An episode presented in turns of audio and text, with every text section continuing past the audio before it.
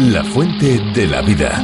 Un viaje a través de los siglos y la historia de la humanidad.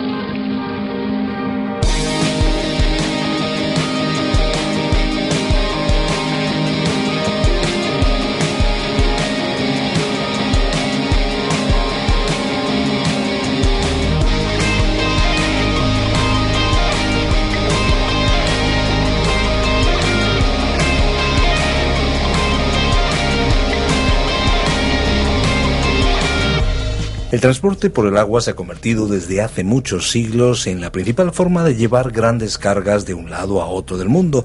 Miles de grandes cargueros surcan los ríos, mares y océanos de todo el planeta, llevando a todas partes productos de los más variados. Combustibles, muebles, juguetes, alimentos, todo lo que se pueda imaginar se encuentra en alguna parte del mundo flotando de un continente a otro en grandes embarcaciones.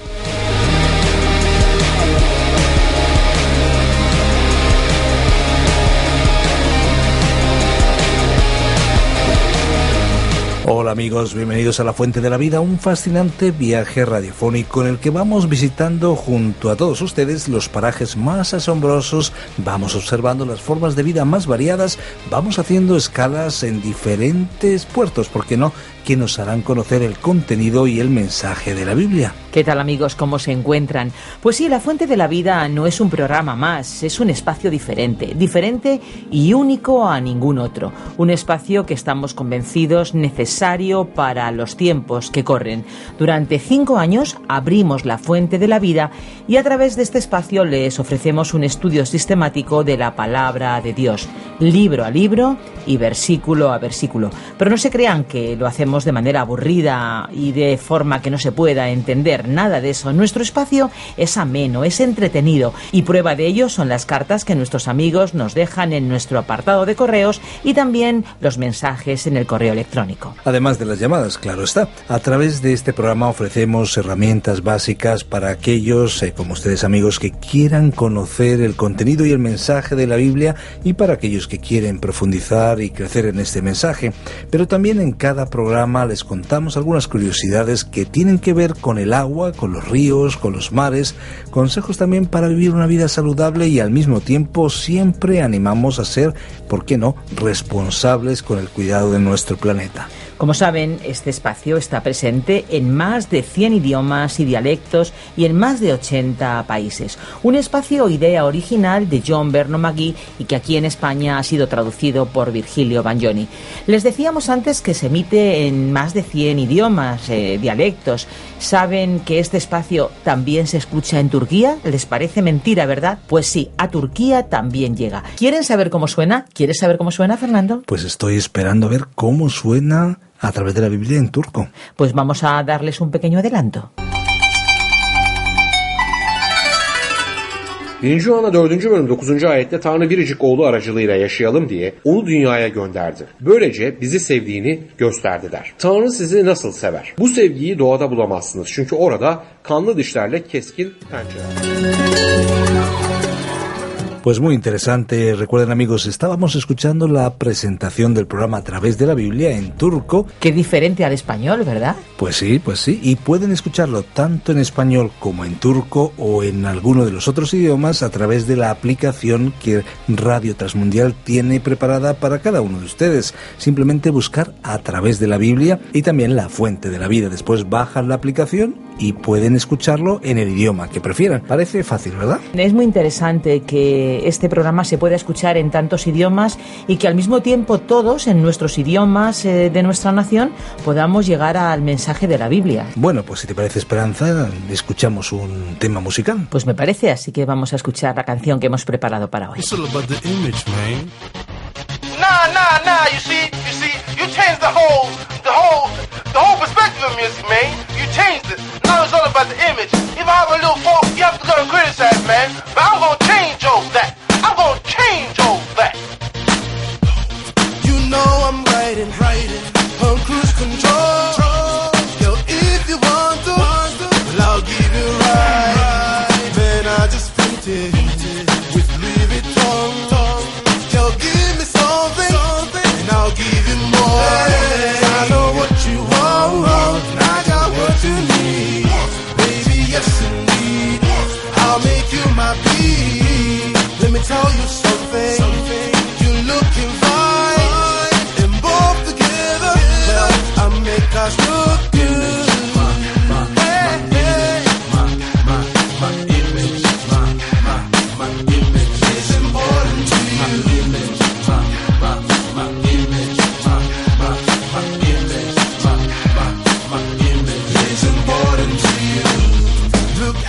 money, money. If that's what you want, want. I'll buy you something, something. you need won't. Uh-huh. Cause I got a six pack, baby. Let me hit that. Pronto. Let's get it on. I- I'll give you candy.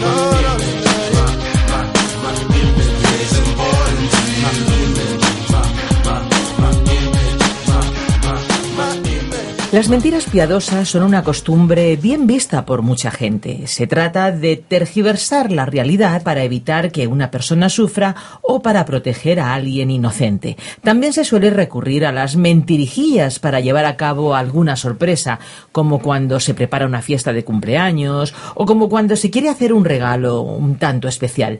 Pero aún aquellas mentiras con buenas intenciones no dejan de ser un error. Tienes razón, Esperanza. En la Biblia aprendemos que la mentira es un pecado, sea del tamaño que sea. Llámense mentiras blancas, como en algunos lugares, o mentiras piadosas, o mentirijillas. No se establece una tabla con los niveles límites para que una actitud considerada pecado por la Biblia deje de serlo. La mentira es mentira. El asesinato es asesinato. La infidelidad conyugal es infidelidad conyugal al fin y al cabo. Al igual que una mujer no puede quedarse un poco embarazada, no se puede pecar un poquito. Dios no tolera desde luego el pecado, porque el pecado es todo lo contrario a Dios y para tener una buena relación con Él debemos huir de todo aquello que no viene de Dios. En Levítico capítulo 4 nos adentraremos hoy en una serie de normas establecidas por Dios, normas que de seguirlas nos ayudan en este transitar por la vida. ¿Tienen amigos ya su Biblia preparada? ¿La abrimos? Pues como les decimos, nos vamos al capítulo 4 del libro de Levítico. Vamos allá, yo estoy aquí preparado con mi Biblia, igual que nuestros oyentes, para acercarnos a Levítico capítulo 4 y escuchar a Virgilio Bagnoni una vez más. La fuente de la vida. Hoy estudiaremos Levítico capítulo 4 versículos 13 al 35. Continuamos con el tema general de las dos ofrendas de aroma no agradable. Recordemos que los capítulos 4 y 5 estaban dedicados a explicar las citadas ofrendas, que eran la ofrenda por el pecado y la ofrenda por la culpa.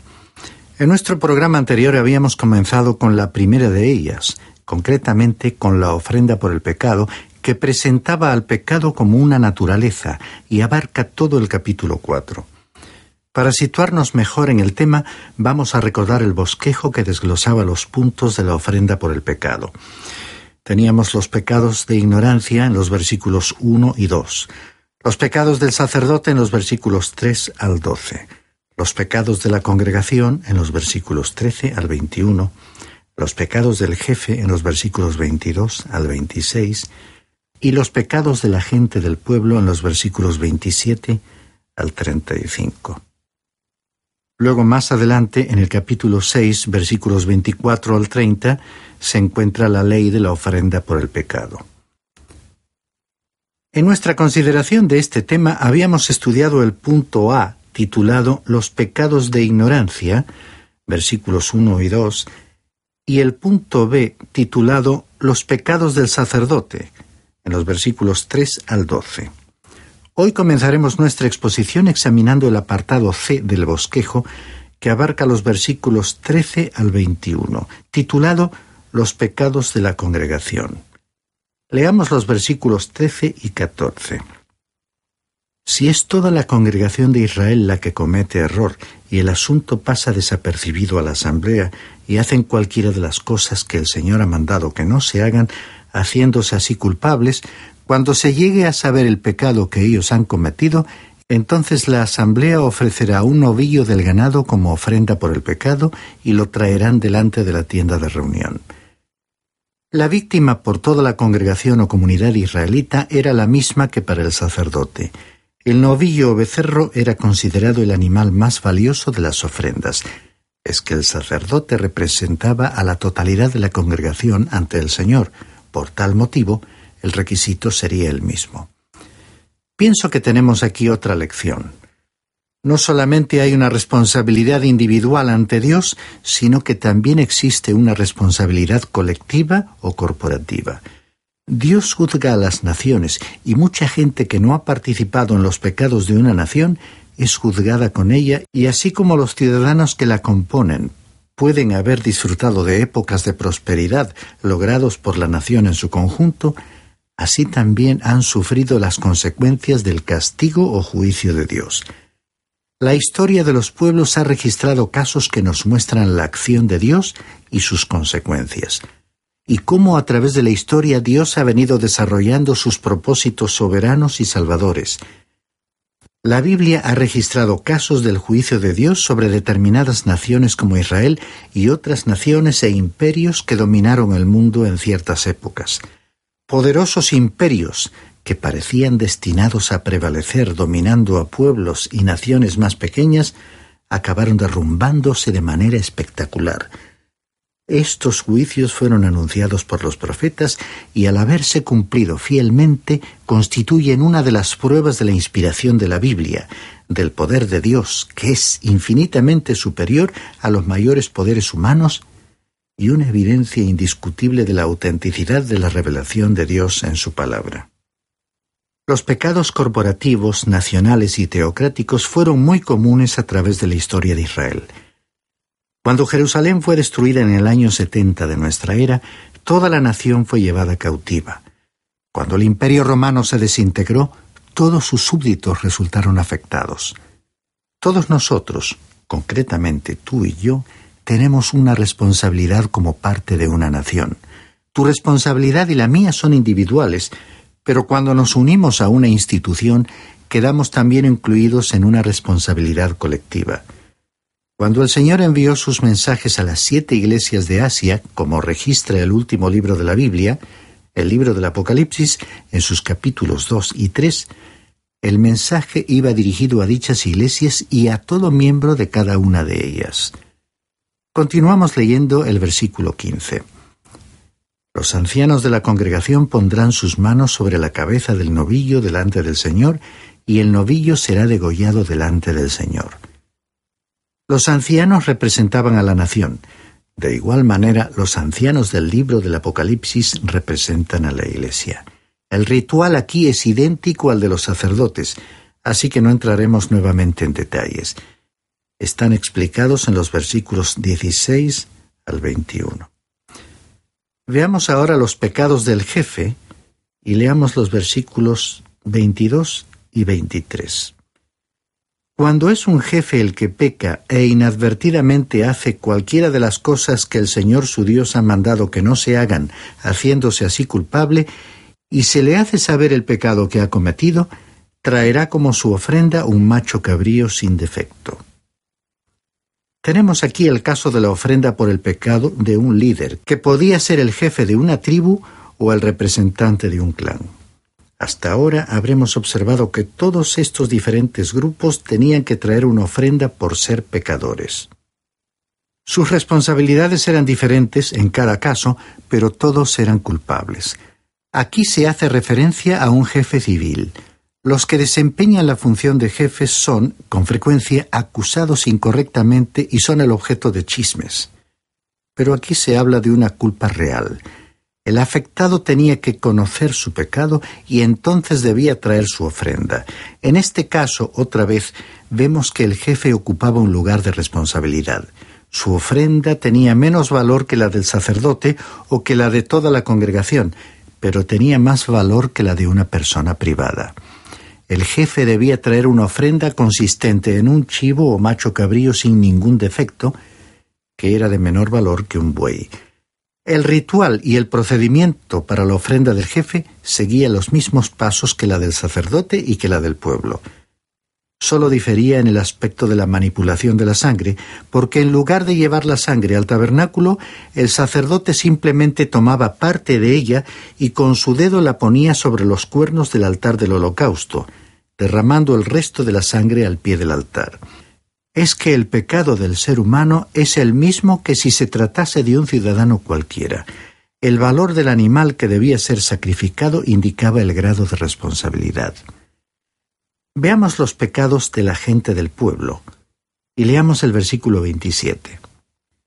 Y si es alguno del pueblo el que peca inadvertidamente, haciendo cualquiera de las cosas que el Señor ha mandado que no se hagan, y se hace así culpable, aquí se está hablando sobre la gente común, sobre el ciudadano privado o miembro de la comunidad. La ofrenda se presentaba por un pecado cometido en ignorancia, pero que era realmente un pecado contra un mandamiento de Dios, contra algo que específicamente se había declarado como prohibido. Su culpa no podría estar basado simplemente en un rumor, sino que debía ser demostrada. Esta ofrenda tenía nuevamente la finalidad de remover el complejo o sentimientos de culpa y de satisfacer la conciencia.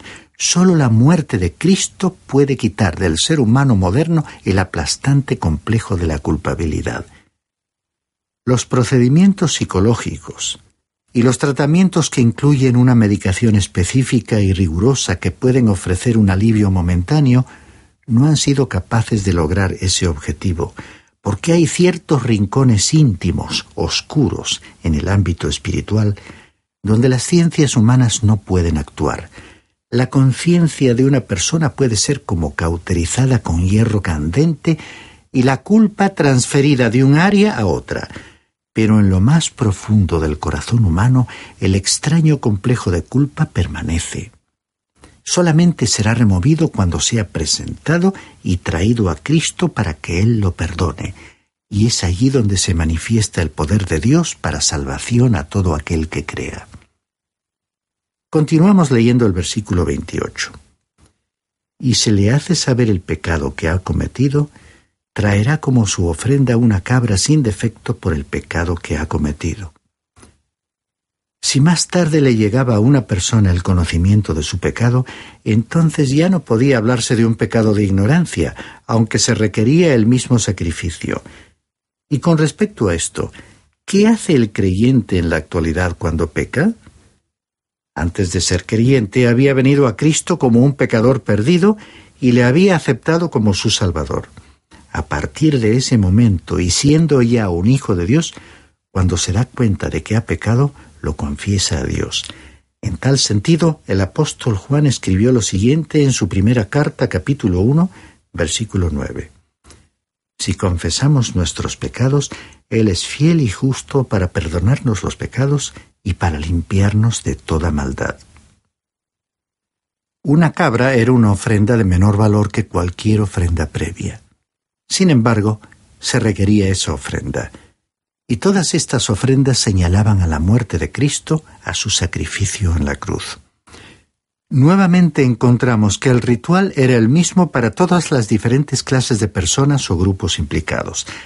De acuerdo con el versículo 32, también se aceptaba una hembra de cordero e igualmente el ritual para este animal era el mismo.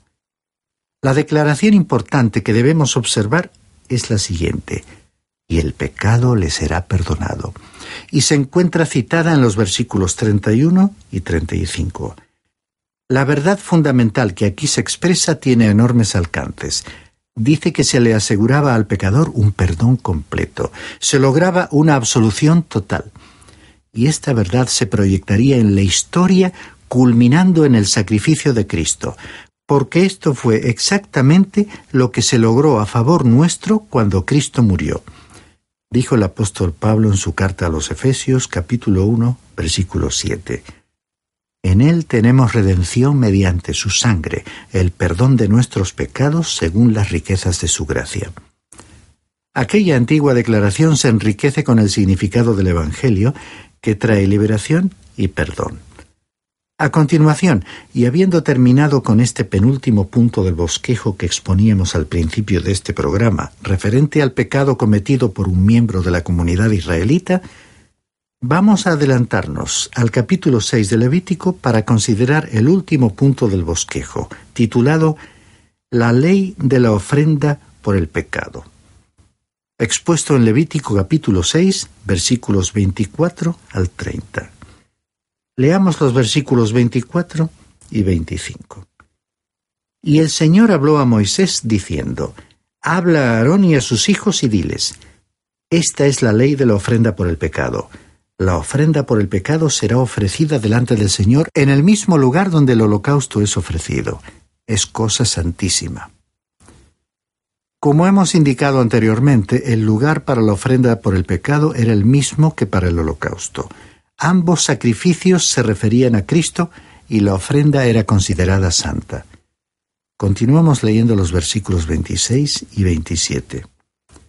El sacerdote que la ofrezca por el pecado la comerá se comerá en un lugar santo, en el atrio de la tienda de reunión. Todo lo que toque su carne quedará consagrado.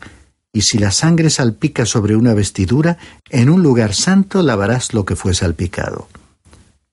Con respecto al carácter santo de la ofrenda por el pecado, recordemos que cuando Cristo estaba en la cruz clamó a Dios con las siguientes palabras que siglos antes habían sido escritas por el rey David en el Salmo 22, versículos 1 al 3. Dios mío, Dios mío, ¿por qué me has abandonado? ¿Por qué estás tan lejos de mi salvación y de las palabras de mi clamor? Dios mío, de día clamo y no respondes, y de noche porque no hay para mí reposo. Sin embargo, tú eres santo, que habitas entre las alabanzas de Israel. Cristo fue hecho pecado al cargar con el pecado de todos nosotros. En la cruz Dios le trató como al propio pecado, aunque él no cometió pecado alguno, pues era inocente y puro. En consecuencia, Dios se apartó de él, y sin embargo en Cristo Dios estaba reconciliando consigo mismo al mundo. Humanamente hablando, yo no puedo comprender la magnitud del amor de Dios expresado en la obra de la redención. Se trata indudablemente de un gran misterio, que siendo Cristo santo, aún así nuestros pecados fueron cargados sobre Él. Nunca llegaremos a comprender o a asimilar en nuestra mente lo que Él tuvo que sufrir cuando se encontraba colgado en la cruz. Como Él es santo y nosotros no lo somos, por ese motivo no podemos entender la indescriptible naturaleza, los alcances y la dimensión real de aquel sufrimiento del Hijo de Dios. Continuamos leyendo en el capítulo 6 de Levítico los versículos 28 al 30. Y la vasija de barro en la cual fue hervida será quebrada, y se sirvió de una vasija de bronce, se fregará y se lavará con agua. Todo varón de entre los sacerdotes puede comer de ella, es cosa santísima. Pero no se comerá de ninguna ofrenda por el pecado cuya sangre se haya traído a la tienda de reunión para hacer expiación en el lugar santo. Al fuego será quemada. La ley era meticulosa incluso en las vasijas o recipientes. Hay que tener en cuenta que la ofrenda se presentaba por el pecado, y el pecado es lo opuesto a la santidad. Es como si Dios hubiese querido dejarnos un recordatorio final de esto, incluso en los detalles que aparentemente no parecían importantes. Hay un pasaje del libro del profeta Isaías capítulo 55, versículos 7 al 9, que destaca esta verdad y dice lo siguiente.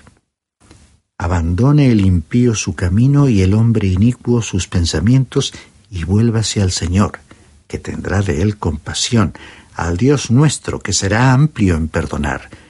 Porque mis pensamientos no son vuestros pensamientos, ni vuestros caminos mis caminos, declara el Señor. Porque como los cielos son más altos que la tierra, así mis caminos son más altos que vuestros caminos, y mis pensamientos más que vuestros pensamientos. Necesitamos que se nos recuerde el hecho de que Él nos salvó del pecado y no para pecar. Esto debe quedar claro, pues es muy importante. Por ello el apóstol Pablo, aclarando esta cuestión, escribió en su carta a los Romanos capítulo 6, versículos 1 y 2, lo siguiente. ¿Qué pues diremos? ¿Vamos a seguir pecando para que Dios se muestre aún más bondadoso? De ninguna manera. Nosotros ya hemos muerto respecto al pecado. ¿Cómo, pues, podremos seguir viviendo en pecado? Estas últimas menciones al pecado quizás hayan sonado extrañas para algunos de nuestros oyentes. Es que la palabra pecado no es precisamente un término popular o muy difundido en la actualidad. En algunos casos provoca indiferencia, asociándolo de forma general con el vocabulario religioso.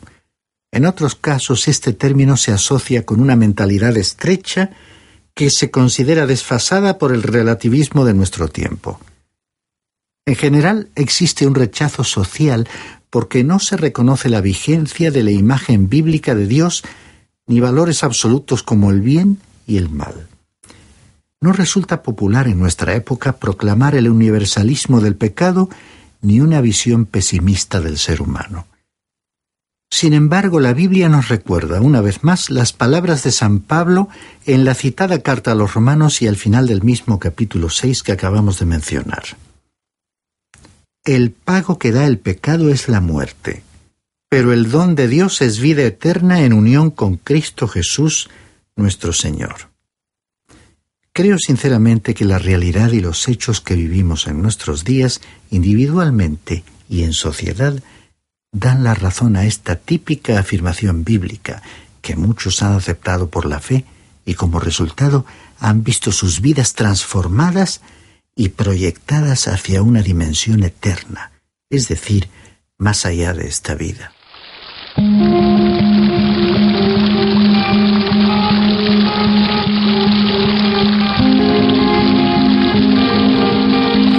Amigos, hasta aquí el programa de hoy. Les damos las gracias por habernos sintonizado. Esperamos que haya sido un tiempo especial para nosotros, sin duda que lo ha sido. Ahora ya tenemos que ir recogiendo todo nuestro material, pero si ustedes desean volver a escuchar este espacio o cualquiera de los anteriores, lo pueden hacer en www.lafuentedelavida.com. También puede seguir conectado con La Fuente de la Vida a través de Facebook y Twitter. O bien, si lo desean, pueden hablar personalmente con nosotros al teléfono 90 91 422 0524. Y aquellos que deseen enviarnos un correo electrónico lo pueden hacer a info arroba radiocadenadevida.com o directamente a info arroba lafuentedelavida.com. De un modo u otro les damos las gracias por vivir con nosotros esta aventura radiofónica a través de la Biblia, aventura que nos ayuda a compartir y comprender el mensaje de Dios. Esperamos contar con todos ustedes en nuestro próximo espacio, como siempre, a esta misma hora y en este mismo punto de encuentro. Por favor, sigan escribiendo, sigan llamando, buscándonos, en definitiva, sigan comunicándose con nosotros, porque sus comentarios y sus frases son muy enriquecedoras para este espacio. Y por favor, díganos desde dónde nos escucha, a qué hora y desde qué emisora, porque son más de 80 emisoras las que emiten la fuente de la vida. Agradecemos a Radio Intereconomía y también a RKM, sus redes de emisoras y también a todas las emisoras amigas que emiten la fuente de la vida. Gracias a ustedes por habernos permitido una vez más entrar hasta ese lugar donde usted, querido amigo, se encuentra. Y ahora escuche como palabra final nuestro reto, ese que ya es una costumbre. Hay una fuente de agua viva que nunca se agota. Beba de ella.